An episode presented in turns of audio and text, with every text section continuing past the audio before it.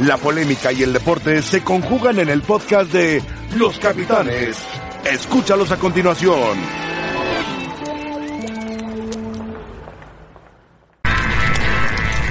Hola, ¿qué tal? Bienvenidos a Los Capitanes. Aquí estamos ahora con casa llena, celebrando el aniversario de Paco Gabriel de Anda. ¿Cómo estás, Paco? Muy bien, José Ramón. Tan alejado de mí, pero bueno, no importa. Roberto, Ahora sí nos alcanzamos. se quería ir al aeropuerto rápido. Bueno. Felicidades. Felicidades, Paco. No, gracias, gracias. Cinco en tu honor. Gracias, gracias. 40 años de casado, no cualquiera, Casi, casi. casi. Bueno, muy bien. Rafa sí dice. Hagan ahí. Un chicle está pegado aquí. No. Bueno, muy bien. Aquí estamos listos para platicar del gran partido, sobre todo el primer tiempo, que ayer Paco dijo que era un primer tiempo primoroso de México frente al equipo de Panamá. No, El bueno, bueno, Tato bueno. Martino lo secundó y, bueno, jugamos bastante bien el primer tiempo. Él dijo muy bueno, más, yo digo más. bueno. Yo digo bueno.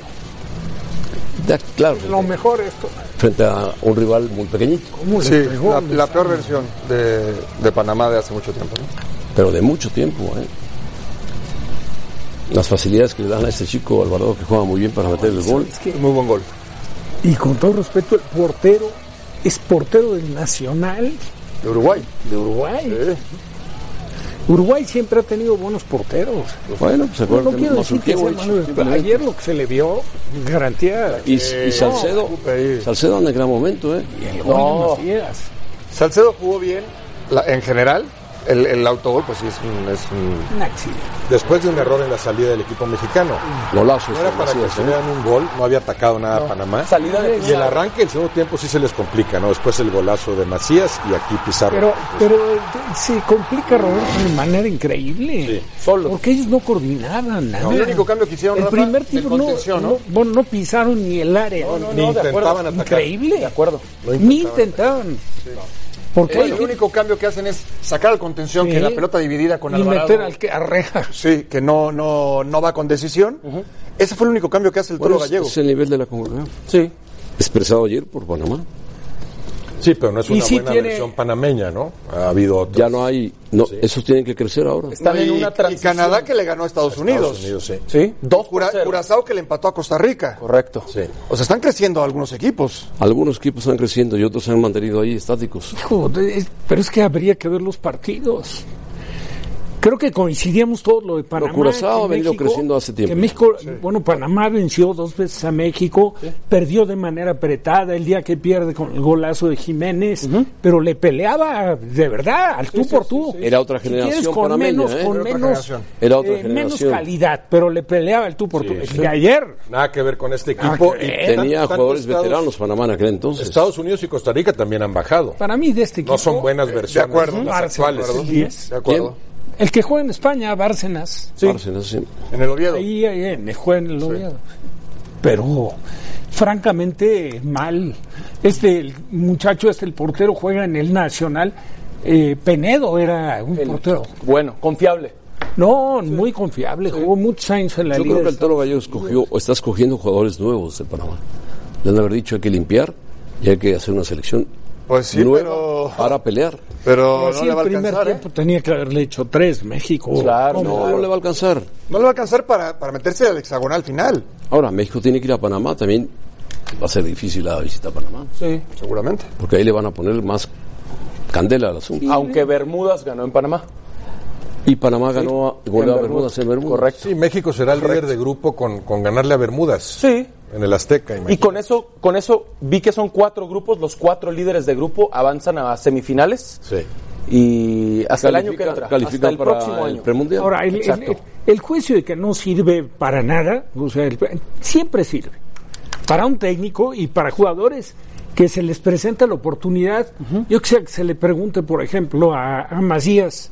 A Macías sí, ¿le pero el partido? Pues claro pregúntale, sí, a, ¿cómo no pregúntale al? Chucky si le gustó. Bueno, al Chucky iban con iban con la intención qué pena eh. De lastimar. Pero yo así lo vi de lesionarlo. de sí. la primer jugada del partido roja clarísima De acuerdo. La barrida no por la, la banda. primera, la que le pega la barrida en la banda al Chucky, porque aparte te das cuenta de que nunca va, o sea, ya la pelota para él no tiene ningún sentido, se ve que va Mira, directo mira al la, tobillo. la edad de, la edad de Macías, ¿Qué números? 20 eh? años, ¿Qué números? y los goles, cuatro goles, ¿eh? Sí.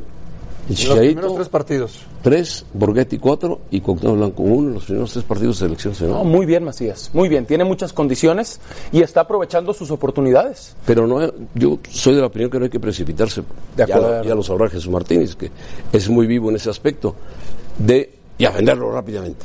No, no. Aguantar, esperar a ver qué, qué dice él, qué dice su padre, que es de familia adinerada, y en dónde lo piensa colocar. Sí. En qué tipo de fútbol. Una historia, una- bueno, vamos creo que a reacciones, pero la historia de Macías es muy interesante Sí. en cuanto a su estructura. eh, es- Diferente. es un- diferente, su mentalidad está, es incuestionable. Se nota. Y sí le costó trabajo, le costó trabajo encajar en el grupo En Guadalajara. en Guadalajara. ¿Por qué. Paco? Por su forma de ser. Un Porque sí, era un chavo muy transparente, muy frontal. eh, no viene de un tema de, e- económicamente su vida está resuelta. ¿Cómo es desde antes. uno a uno? Te tocó en el extraordinario, trato, ¿no? Extraordinario. Y te confronta. Ok. Eh, gusta de confrontar. Y en México normalmente el jugador que confronta eh, lo hace a un lado. Sí, se, lo tachamos de conflictivo. Totalmente, y es un grave error. Ya. Y es un grave error porque son jugadores muy valiosos, que tienes que pulirlos, que tienes que de la mano de la familia tratar de aportarles, Con- apoyarlos. con personalidad. Y eso lo encontró en León. Tiene, personalidad. Sí. Bueno, ¿a quién quieren que escuchemos? Al Tata y al, al Tolo, a ver qué dice el Tolo. Vamos. Me preocupa básicamente que, que nos alejemos este, en la forma de jugar de un primer tiempo que estaba muy bien jugado. Entonces, cualquier situación de lesión o de equivocación de un árbitro no nos tiene que modificar la forma de jugar. Y yo lo que sentí es que nosotros habíamos eh, pues, pusimos en duda la forma de jugar del primer tiempo con lo hecho en el segundo tiempo. Eh, no creo que el gol haya sido una eh, desatención. Eh, creo que nos equivocamos en, en la salida este, y después hubo un desvío. Eso no es desatención, es este, hay un error de concepto en, en el, en el inicio de la jugada y hay un hecho fortuito en el final de la jugada. Pero me preocupa sí que perdamos totalmente la forma y lo que perdimos en esos primeros 30 minutos del segundo tiempo es este, la forma y ahí es donde estamos en problemas. Eh, perder la forma, desordenarnos o querer ganar de una manera distinta a la que nosotros entrenamos, me parece que nos aleja del triunfo, no nos acerca. Es un golpe en el tobillo, sí, con pisotón incluido. Espero que sea nada más que el golpe, aparentemente no, no es más que eso. Nosotros no vamos a jugar toda la vida, no vamos a jugar el próximo partido allá en, Panamá. Y yo creo que le podemos, le podemos ganar y después jugar con un resultado de, de los demás, que alguna vez los, los tienen que ayudar. Pero no, no, no tengo, no me hago tanto problema en el sentido porque el equipo va, va a aparecer. Bueno, el Cholo dice que le pueden ganar a México en Panamá. Reporte de la lesión, golpe fuerte en el pie, como dijo Martino. Se descarta lesión seria, salió al minuto 75. Ahí lo tienen ustedes, el, es una especie de golpe y pisotón, aparentemente. Roberto, no has dicho nada. Otra vez, no, muy bien Martino, como siempre. eh, es muy importante al terminar un partido que entiendas qué pasó, le des la justa dimensión. Él, él habla, lo decía ayer también, de, de que no le gustó que el equipo renunciara a una forma de jugar, porque los grandes equipos no modifican la esencia de su juego a pesar de los imponderables, porque es un imponderable eso de que un equipo que nunca te atacó, de repente un error en la salida, con la mala suerte y también un balón mal encarado por, por Salcedo termina en gol, te empata a uno, un equipo al que tendrías que irle ganando 3-0, y eso te desconcierta y hace que el arranque del segundo tiempo sea distinto. Eso es lo que tiene que modificar. Un equipo que domina una forma de jugar, entiende que hay cosas que lo van a perjudicar en un partido, como a otros lo van a, a favorecer. Un error del árbitro, un mal bote, un error de un defensor. eh, y tienes que estar sobre eso, o sea, seguir jugando a lo que juegas, que es lo que pretende Martino. Eso me gusta, ¿no? Y además se nota que Martino sabe contra quién jugaron, ya más o menos se ha quejado de lo que es la obligación de encarar este torneo, pero no les queda de otra. Muy bien, por cierto, se escuchó el grito.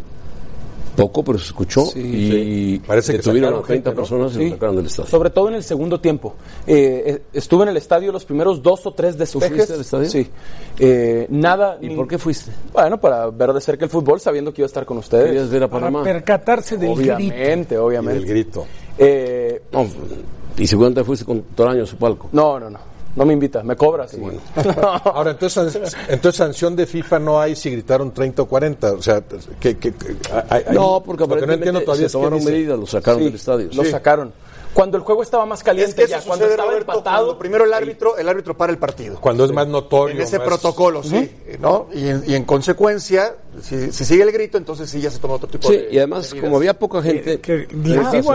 pierde, se pierde. De 30 hecho. José Ramón, Sí. sales en un video en la pantalla con varios de los sí, medios sí. de comunicación. No, está No, bien eh, todo eso. ¿No, gri- no me gritaron algo? No te gritaron nada. bueno. No, yo volteé, volteé y Pero me cuadré eh. para ver todo bien. Espérame.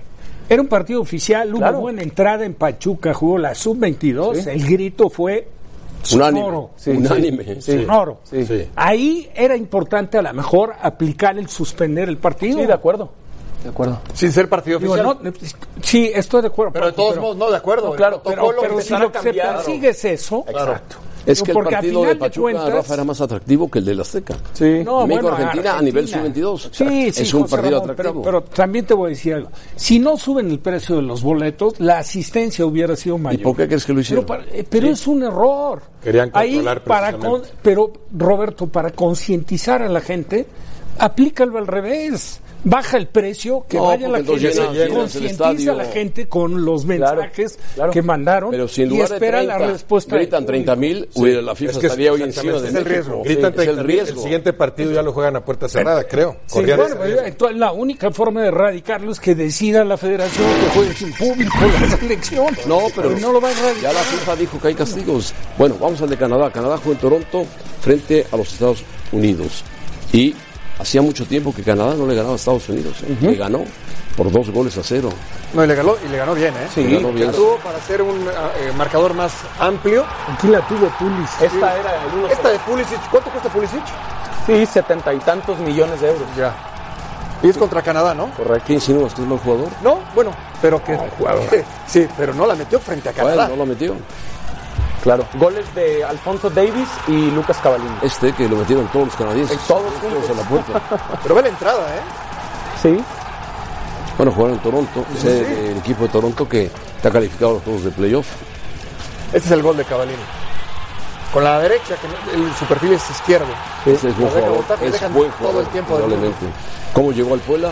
No lo sabemos, pero es un buen jugador. Claro. Lo buscaba Cruz Azul y no lo pudieron conseguir. Tiene gol, es fuerte. Buen triunfo. Pasaron tienes 34 años para que Canadá volviera a vencer a Estados Unidos. Rompieron una jefatura de 17 partidos jugados que inició en 1900. Le gana previo al Mundial de México 86, que Canadá viene en el está. Mundial. Viene al Mundial y juega en la sede de León, Sí, señor. Y en Irapuato. en Irapuato. Y queda en último lugar. Pero Francia, ¿se acuerdan cuán- cómo le costó a Francia para ganarle a ese Sí, Canadá? cómo no. Bueno, Por ahora, los líderes, los líderes de los grupos, los que hoy clasificarían a semifinales son Canadá, México, evidentemente, Honduras y Curazao. Estarían quedando fuera Costa Rica, Panamá, Estados Unidos. Imagínate. Sí, los líderes de grupo avanzan a semifinales, los segundos lugares de grupo clasifican a la Copa Oro. pues Estados Unidos queda fuera. Correcto. Siendo que va a ser el próximo Mundial de ahí Sí. Estados Unidos. Y los terceros de cada grupo, porque son tres, Descienden. descienden, al grupo B. Sí. Correcto.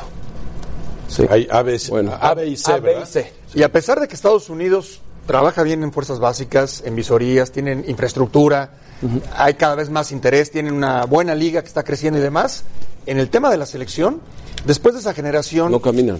del 2002, que nos hizo sufrir tanto y que nos eliminó, La generación de Donovan. bueno, no, no la recuperaron, ¿eh? No. No han podido.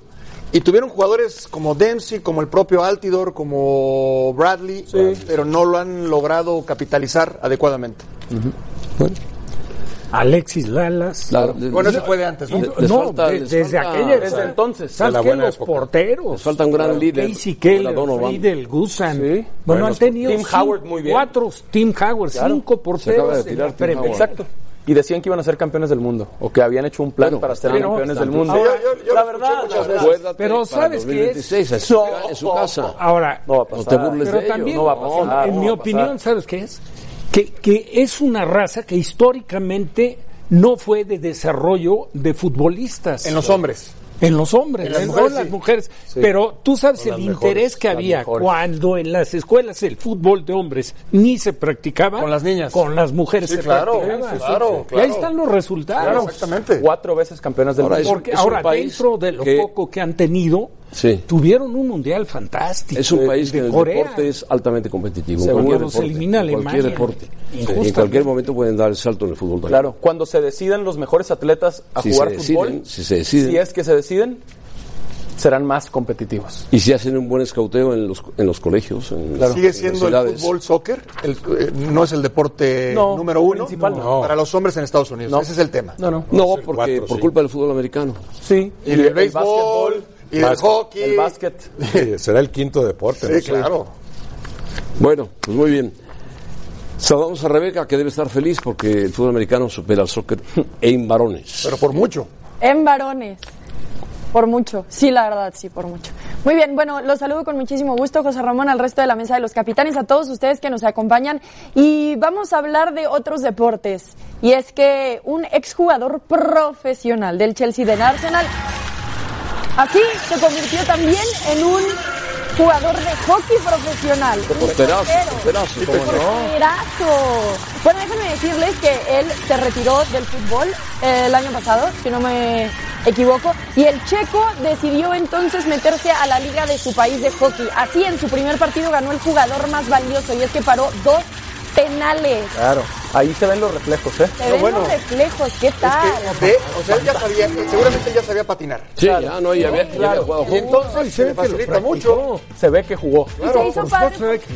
Debutó, debutó con un casco, con la mitad del casco pintado del Chelsea y la mitad del Arsenal, haciendo honor por Es que él a toda jugó en Arsenal y jugó en. Chelsea. Ah, Exactamente. Pero es un deporte, es un deporte que cumple con más riesgos que el fútbol físicos, de claro. acuerdo al accidente que tuvo. Claro, claro. No, es muy peligroso. En claro. este sí puede haber Cabeza. impactos. No, y, de- cuando se agarran, se agarran en serio, ¿eh? No hay, Ahí no hay sí. bromas, ¿eh? Ahí sí. Ahí sí Ajá. se pegan en serio.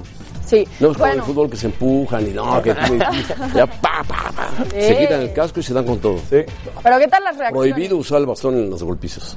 correcto. Te expulsan. Y cuando se caiga uno, se termina. En cuanto caiga el primero, se acabó el Se tiro. acabó.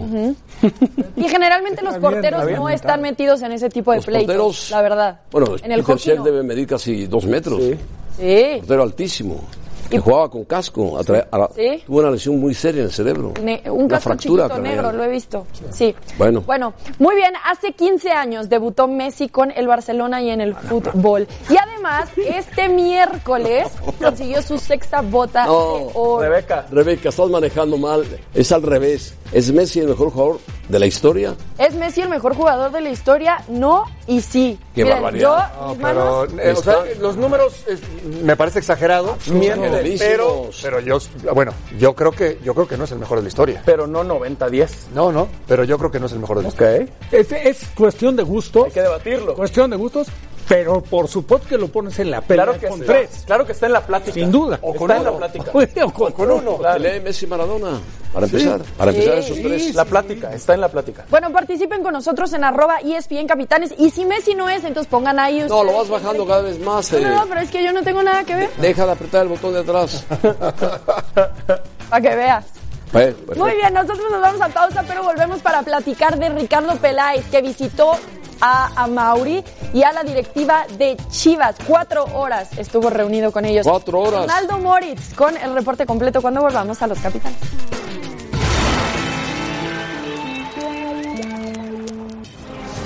tienen un contrato registrado en federación, pero tienen acuerdos verbales. Me solicitaron que buscara la forma de, de apoyarlos eh, con alguna cantidad para que pudieran eh, pasar el tiempo que lleva el proceso de controversia. Lo consulté con la afianzadora y la respuesta es no hay forma de que el dinero pueda salir sin ocasionarle un problema a nuestra institución si no hay documentos que lo respalden. El club que no se presenta a la competición eh, desciende automáticamente. También se aplicaría el- eh, los artículos correspondientes a poner en riesgo la, la integridad de la competencia y se iniciaría el proceso de desafiliación.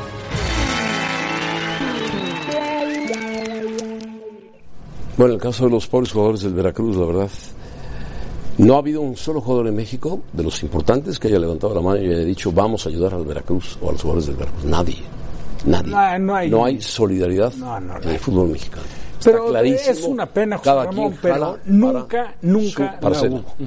Y la primera exposición que se dio, tú lo recuerdas perfecto, fue lo que terminó con la carrera de Carlos Alverde, de, Sí. estaba Toño Mota, estaban, que se centraron sobre los Y otra en la época de Hugo Sánchez que hubo esquiroles. No, pero eso fue por un tema de premios, ¿te acuerdas? No, que por- fue Hermosillo. Ruiz Esparza y el Chepo. De selección, no, por un tema fútbol. de selección que no se ponían de acuerdo con los premios. Pero es, es muy diferente a esta situación que, que Imagínense que, que en lugar de que estuviera latente la amenaza de Veracruz de decir no nos presentamos, la amenaza fuera de todos los jugadores. No, pero entonces no hay jornada. O No ayer. No se juega la 14, no empieza la 14 el Bueno, viernes. o no ayer. digo, ¿Sabes cómo lo resuelven? Estamos muy. Si lejos no tiene dinero Veracruz, aportan los demás clubes para, bueno, a ver, para saldar la deuda. En, mi época, si separaran todos. en mi época en la selección, se reunían los líderes para hablar con los directivos, entraban y arreglaban sus premios y salían y decían, no, fíjate que los premios eh, No, van somos- ni más. No, pues qué no, no, no, no, no, no, no, bueno. Sí, sí, Lo que sí. quiero decir es de que el jugador más representativo y la, la carta más fuerte que tenemos como futbolistas en México nunca ha visto por los demás. En México. Qué fuerte. Nunca, nunca ha sido así. Nunca. Pues es muy triste, ¿no? Y en cambio, Lamentable. en cambio amenazaron a Veracruz. Si no se presentan, Sí. descienden automáticamente.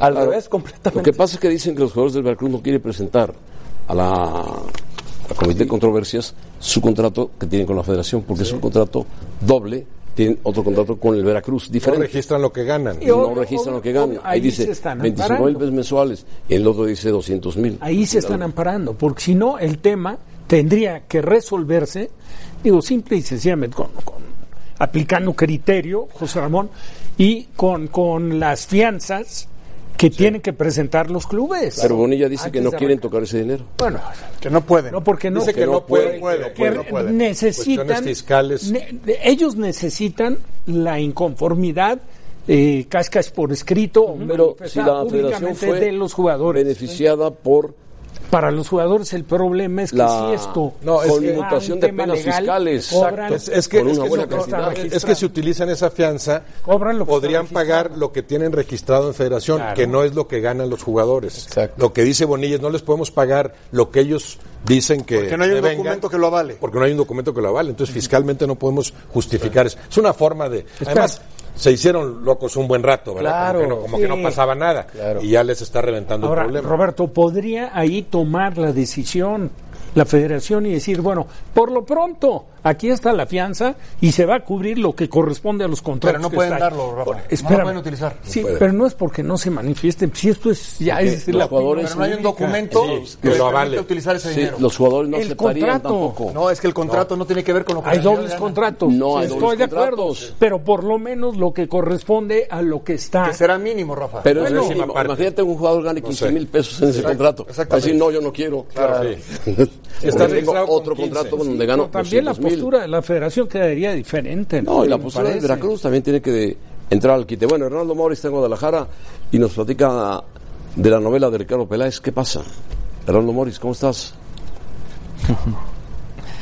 Saludos, José Ramón. Buenas tardes, compañeros. Un placer estar con ustedes. Bueno, eh, ayer ya por la noche platicábamos en Fútbol Picante lo que sucedió con esta reunión entre Mauri Vergara, el consejo directivo de Grupo OmniLife Chivas, con Ricardo Peláez, que no se ha dejado ver en esta perla tapatía más allá de las imágenes que se filtraron cuando llegaba al aeropuerto de esta capital jalisciense. No lo hemos todavía podido ver, no nos hemos podido acercar. Sin embargo, eh, lo que sabemos es que fue una reunión, un acercamiento, eh, conocer el eh, plan que tendría Ricardo Peláez en caso de llegar como vicepresidente deportivo de las Chivas y a su vez también él escuchar a la directiva sobre lo que esperarían de su proyecto y qué tan viable sería eh, financiarlo, eh, tomando en cuenta que Ricardo Peláez solicitará eh, cuando firme con el Guadalajara refuerzos importantes de cara al próximo torneo clausura 2020. Un equipo, José Ramón, que ya lo platicábamos, no necesariamente quiere decir esto que le vayan a decir gracias a Mariano Varela como director deportivo,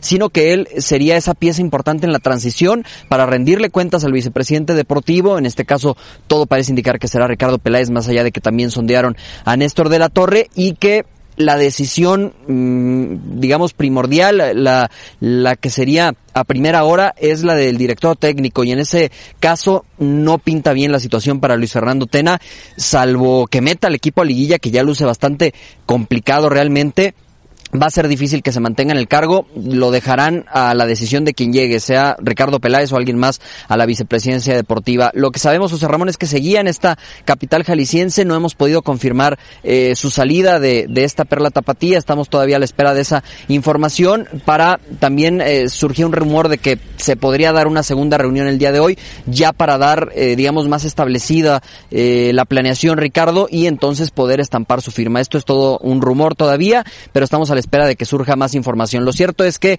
va muy avanzado lo de Ricardo Peláez, que nos enteramos también tiene algunas otras ofertas de trabajo, no necesariamente es la única la de Chivas, y está escuchando Ricardo para conocer también la postura de Mauri Vergara y compañía. Entendí, Hernando, es eh, por qué corre mala, por qué corre o tiene problemas Tena en caso de que llegue sí, Peláez. ¿Por qué? No lo entiendo. Sí, eh, digamos, no necesariamente está garantizada la continuidad de Luis Fernando. Tena. Eh, ¿Por qué decimos esto? Él solamente firmó por ocho partidos. Eh, ya jugó, ya disputó dos. Quien llegue como vicepresidente deportivo, sea Ricardo Peláez, sea Néstor de la Torre, sea alguien más, le darán libertad absoluta de tomar la decisión de quién es el nuevo entrenador de las Chivas. Si ellos deciden ratificar a Luis Fernando Tena, que luce complicado, insisto, más allá de eh, solamente que tenga un, un, gran repunte en este torneo, pero no es alguien que vaya a llegar de la mano con el proyecto de la vicepresidencia así, deportiva. Desde ahí ya luce complicado para Tena. Fernando, ¿se salva solamente si califica Tena o Ni así. aún calificando lo echan? Sí. ¿Sí? Eh, no, eh, seguramente, seguramente cl clasificando José Ramón eh, tendría todas las eh, credenciales para quedarse, conoce muy bien al plantel, a la mayoría de ellos, pero de verdad luce complicado, ¿no? Ya, ya bueno, poder hablar de bueno. ello con solamente 12 puntos en la bolsa, con 6 partidos por disputar, matemáticamente está la posibilidad, pero hoy, hoy luce complicado hablar de clasificación para el Guadalajara. Además va a Chivas, va a Monterrey, eso es un partido bien complicado. ¿no? Bueno, Hernando, gracias. A veces hay confusión, José Ramón, me parece, eh, que se piensa que el, el, director deportivo va a llegar con dinero, ¿no? O sea, es que si llega fulano o sutano, van a entonces a poder comprar a los jugadores que deseen. No, el director no, llega con un plan. El director deportivo tiene un plan en mente, pero se tiene que adecuar y adaptar a lo que vive una institución, en este caso Chivas, que tiene el tema del descenso ahí, que es el tema prioritario. Y que no tiene el dinero ideal para y poder que hoy me, hoy me parece me parece que no tiene el plantel para revertir la situación bueno. ahora tampoco abundan los futbolistas y, y, menos son baratos como para que pueda ser más fuerte y más competitivo este plantel. Si, si Luis Fernando Tena logra que clasifiquen las Chivas, no habría cómo quitarlo. Claro. No, man, pero no lo va a hacer, obviamente. Pero tampoco porque queden eliminadas, porque prácticamente ya lo están, sí. lo vas a cesar. Yo creo que Peláez podría manejar algo parecido a lo que hizo a la llegada a Cruz Azul con Caixinha. Ya está el técnico, platico con él y veo si me sirve o no para el siguiente proyecto. Lo que pasa es que no sé si en este caso también eh, eh, el, el, hecho de que Luis Fernando, eh, a Luis Fernando se le ligue con, con, un promotor, con Carlos Hurtado, haga que Peláez diga yo quiero limpiar eso, uh -huh. el proyecto es mío claro. y empiezo con otro técnico. Puede ser, puede ser por ahí. Bueno, pues muy bien, vamos a ver qué pasa.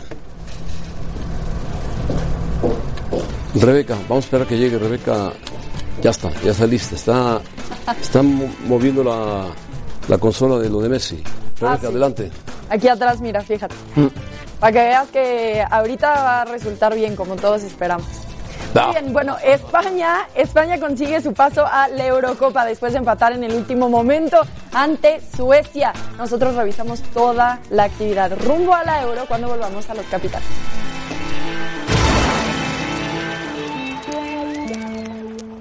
Bueno, vemos algunos momentos eh, lo sucedido con Italia frente a Liechtenstein, un partido que Italia ganó fácilmente. Italia es un equipo que se ha recuperado, está rejuvenecido, está jugando bien, le metió 5-0. Bernardeschi anda en un gran momento. Bernardeschi anda jugando muy bien.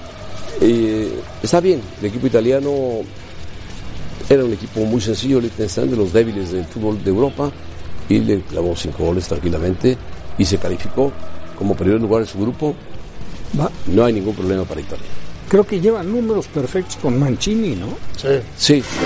Nueve, once partidos y los once ganados. Bueno, más los amistosos, contando amistosos, han jugado. No, tienen 21 puntos hasta ahora en la. No, no, de acuerdo, pero con partidos desde que apareció como técnico. El otro partido fue en, Suecia.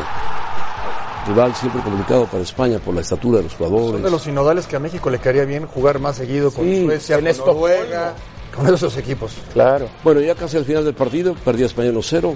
Va a empatar Rodrigo con remate en un centro que viene justamente del otro lado y empata.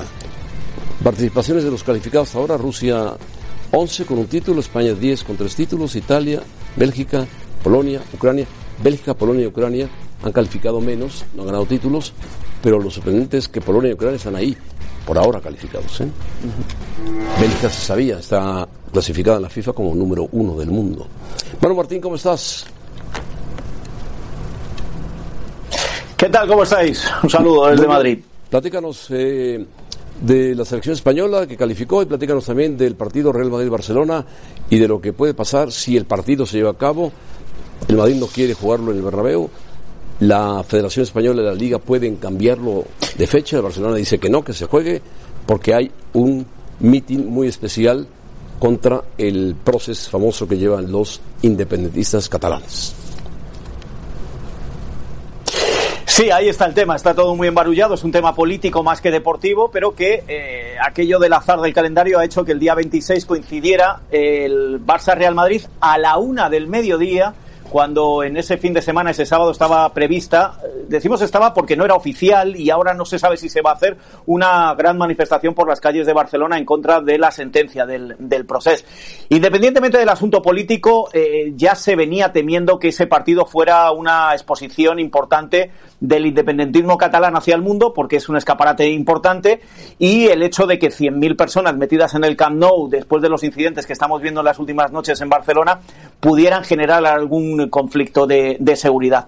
¿Cómo está la situación ahora mismo? La Liga ha pedido a la Federación Española el cambio de orden de los partidos, es decir, que la primera vuelta se juegue en el Bernabéu y la segunda en el Camp Nou pero no había avisado a los clubes. El Real Madrid nos ha dicho esta tarde de ninguna manera. Obviamente al Real Madrid le interesa jugar el partido más cercano al final de liga en su estadio por si se tienen que jugar ahí la liga esta temporada. El Barcelona ha dicho de ninguna manera no porque no me habéis dejado aplazar otros partidos, yo quiero seguir jugando en mi casa. La federación que también anda preocupada es la que tiene que tomar la decisión en su comité de competición del próximo lunes, pero es que entra un actor ahora por medio, que es el gobierno español. El Consejo Superior de Deportes, con el que hemos hablado esta tarde, está muy preocupado por lo que pueda pasar en ese partido en temas de seguridad. El Ministerio del Interior, los que controlan la policía y los mozos de escuadra y demás, también andan preocupados. ¿Qué puede suceder? Pues que el partido se aplace a una fecha libre que hay en diciembre. Esta es noticia de última hora. Es lo más probable que el lunes se diga que el partido no se juega, que se esperan a que se enfríen un poco los ánimos después de la sentencia del pasado lunes y el partido se pueda aplazar. ¿Cuál es el problema ahora? Y eso lo decía el Real Madrid y el Barcelona esta tarde. Cientos o miles de seguidores que viajan desde todas partes del mundo, que tienen comprado su boleto desde hace un mes, mes y medio, que tienen los boletos de avión, que tienen los hoteles reservados, porque este es el clásico mundial, y que se van a quedar con las ganas de ese fin de semana, es decir, en 10 días, es el día 26, de ver el partido. Son muchos los ingredientes, no hay ninguna decisión tomada de manera definitiva, pero viendo cómo vienen las cosas desde el gobierno español, me da la sensación que el partido no se va a jugar en la fecha prevista. Ese es tu punto de vista. ¿Tú sientes que el gobierno español va a decir no se juega? No, no creo que sea el gobierno español directamente, pero que el peso de la opinión haga que el Comité de Competición de la Federación Española de Fútbol tome esa decisión el próximo lunes. Son tres jueces los que tienen, o tres eh, personas los que tienen que tomar ahí la decisión, y por ahí yo creo que van a ir el tema. Hay que decir una cosa, eh, o te voy a añadir dos ingredientes más. En el Camp Nou se jugó el día del referéndum ilegal sin público, acordaros, aquel eh, partido frente a la Unión Deportiva Las Palmas. Por eso se queja el Barcelona. ¿Por qué entonces sí y nos hicisteis jugar sin público y ahora no nos dejáis, no nos dejáis jugar? Esos son argumentos que está usando el Barcelona para impedir que se aplace. Y luego hay un argumento que corre en contra del Barcelona y tiene que ver con el básquetbol. En la Euroliga de baloncesto el próximo viernes hay huelga general en Barcelona. El próximo viernes el Barcelona juega en casa frente al equipo de Berlín, frente al Alba Berlín. El Barcelona le ha pedido a FIBA, a la Federación Internacional, mejor dicho, a Euroliga, que es quien organiza, que el partido se adelantara ayer. Es decir, eh, algunos miran al Barça dentro de la incongruencia. Es decir, ¿por qué un partido de baloncesto pides aplazarlo en medio de una huelga general y en un día normal eh, te están pidiendo aplazar el partido, pero no quieres. Con lo cual, mm, está la cosa muy caliente, son muchos puntos de vista a contemplar, muchos los que tienen que opinar y solo uno que tiene que tomar la decisión, que es la federación. Así que vamos a ver qué sucede, pero va a haber mucha, mucha polémica, sea cual sea la decisión. Este es el cuento de nunca acabar con el tema del proceso. Yo creo que la decisión está tomada. ¿eh? La liga ha dicho, iba a decir que no, por el riesgo que ocasiona tener a 100.000 personas en un estadio de fútbol, justo cuando eh, los independentistas están muy calientes por lo del proceso. Eh, José Ramón, en el, en el Camp Nou siempre ha habido manifestaciones. Tienen multas de, de, UEFA por hacerlo en fecha Champions. Siempre ha habido manifestaciones desde la grada. Se han sacado pancartas por la libertad de eh, los políticos que andan ahora en las cárceles. Eh, se han sacado, se ha hecho de todo. Lo que pasa que hay un riesgo mayor y es el, el riesgo no es el aficionado que va al fútbol. El, el miedo que tiene ahora mismo, yo diría más el gobierno español, es todo lo que está sucediendo en las calles, todos los incidentes, todas esas manifestaciones que acaban con mucha violencia. Si eso pasa en las calles, ¿qué puede pasar en un recinto cerrado con 100.000 espectadores? Yo creo que no tiene por qué pasar nada, pero la seguridad es lo primero y no están tan seguros dentro de la policía, tanto catalana como española, de que no vaya a pasar nada. Bueno, Manu, muchas gracias. Esperemos que no pase nada. ¿eh? Un abrazo para todos. Ten cuidado por las noches. Ah, tú estás en Madrid, no hay problema. Bueno. Así está la situación en Cataluña, está difícil en Barcelona. ¿eh? Algo, uno de los méritos de, bueno, principalmente del Bosque en su momento, cuando había una rivalidad, siempre la ha habido, ¿no? Sí. Pero se ha acrecentado en los últimos tiempos a nivel selección española, porque además empieza a ganar cosas muy importantes. No veías eso, o sea, ves como amigos no. a Piqué y, y Sergio Ramos. Ramos, que no sé si lo sean. Y yo no sé si en este momento tendrían que impulsar campañas como sí, esa, ¿no? Jugadores del Barça y del Real Madrid y, y utilizar al fútbol, sí. como se ha hecho en otras ocasiones, para ayudar en un problema claro. que es muy Fíjate, te voy, a, te, voy a, te voy a dar un dato. La selección de España califica a la Eurocopa es eh, sin un solo jugador del Barcelona. Okay. En cuatro ocasiones ha jugado de España sin un, jugador, un solo jugador del Barcelona. Pero, sentido, pero la mejor 15, España, en los últimos 15 años. La ¿eh? mejor España no, pues, tuvo a todos. incluía jugadores de ambos lados. Sí, claro, Aunque claro. Piqué, ahora porque Piqué estaban siempre ha sido bueno, Piqué ya se retiró parejo. y Busquets estaba lesionado y Sergi Roberto no fue citado, en fin. Sí. Con Piqué era difícil ese tema, ¿no? Claro. Él era muy él es muy de, de temas políticos, vaya. De temas políticos, pero tiene que cuidarse Piqué porque es el organizador de la Copa Davis ahora claro. en noviembre y tiene que portarse muy cortés con todos los jugadores que van a, entre ellos Roger Federer, Nadal y compañía, que van a asistir a la Copa Davis. Rebeca, espero que ya has funcionado lo de Messi. Tendremos que esperar al final del show, José Ramón. Todavía no te ah, puedo final decir del show. si está ah, bueno, jalando perfecto. o no. Muy bien, por lo pronto les platico que los nacionales barrieron a los Cardenales y así entonces llegan a su primera serie mundial en 51 temporadas como franquicia. Están esperando a sus rivales que son los Houston Astros o los New York Yankees. Nosotros platicamos con Fernando Álvarez cuando volvamos a los capitanes.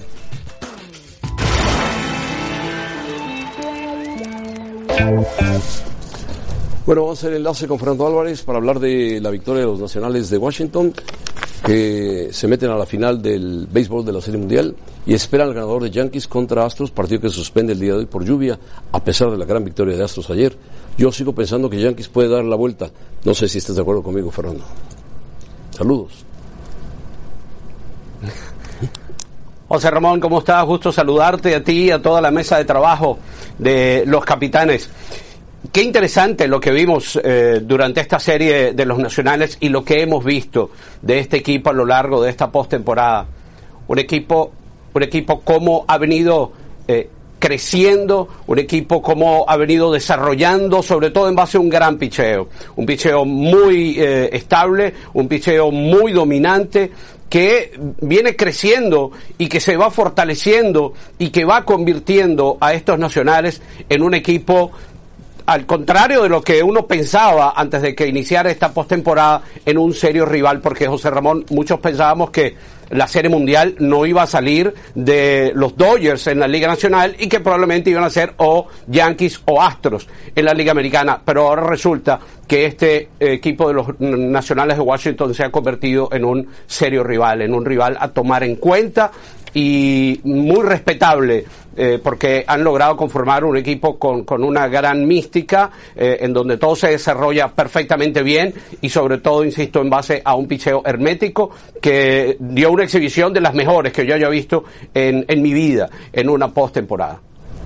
Y de los Yankees, eh, Astros, ¿qué nos puede decir? Ayer hubo un gran duelo de, bueno, un gran pitcher de los Astros que detuvo la batería que es poderosa de los Yankees.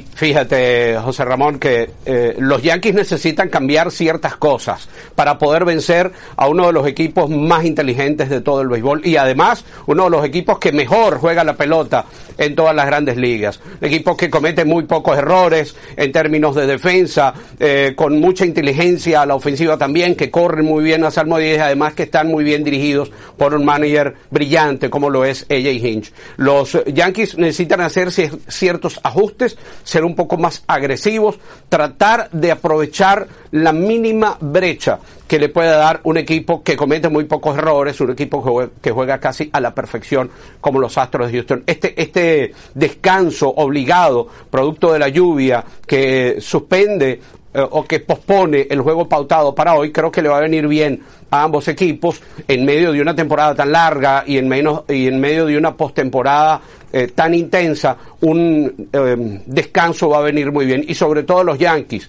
después de dos derrotas consecutivas, un descanso para pensar, para reflexionar y para refrescarse un poco para enfrentar ese cuarto juego va a ser sumamente importante. Una serie que va a ser muy difícil, pero los Yankees, José Ramón, la tienen mucho más difícil por lo que representa la rotación abridora con Justin Verlander y Gary Cole por parte de Houston.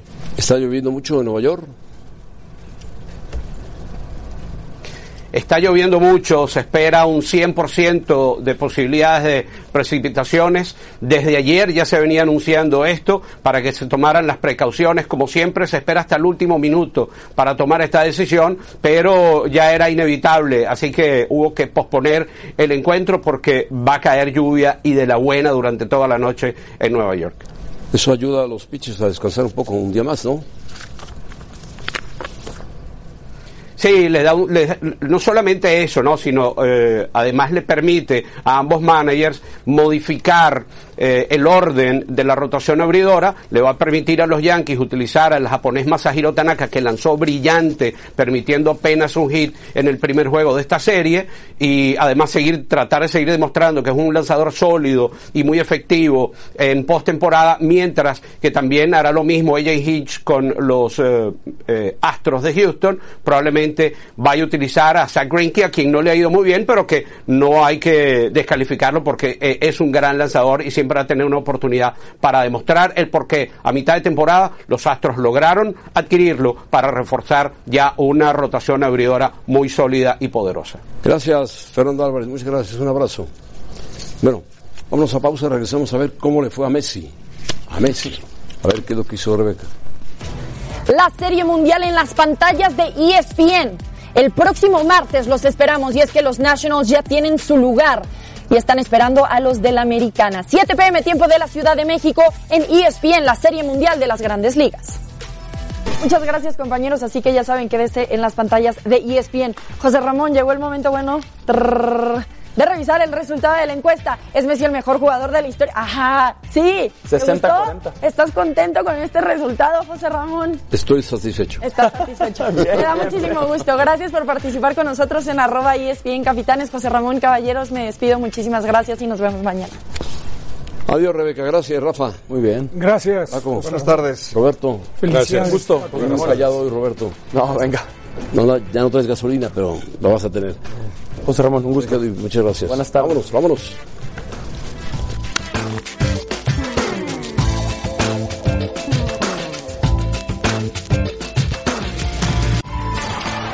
Gracias por escucharnos. Para más podcasts, busca ESPN Deportes en iTunes y TuneIn.